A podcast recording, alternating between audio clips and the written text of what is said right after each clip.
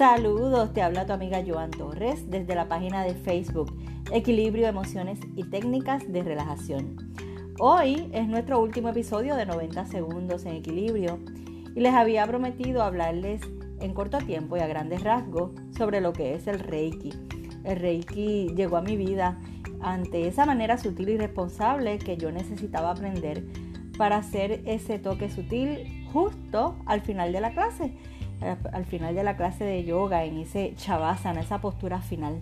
Así que busca papel y lápiz para que anotes todo lo más que puedas acerca de esta técnica sobre auto y autotratamiento, que los 90 segundos en equilibrio ya están por comenzar.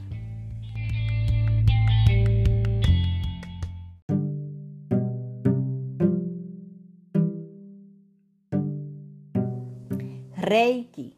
Reiki es una palabra japonés y compuesta. Significa universo y energía vital. Rei, universo, y Ki, energía vital. Dentro de los cuatro niveles de Reiki, el primero de ellos nos permite y nos capacita poder practicar autotratamiento, llevando nuestras manos específicamente a 10 puntos, pudieran ser más. Se refiere a esos siete chakras y además de ello a orejas, rodillas y pies. Dentro de los múltiples beneficios que tiene esta práctica de autotratamiento, el Reiki eh, pudiera también eh, darnos lo que es autosanación, activando nuestras manos, llevándolas no solamente a estos 10 puntos, sino realmente a esa parte del cuerpo que realmente lo necesita, buscando lo que es esa parte o paz interior.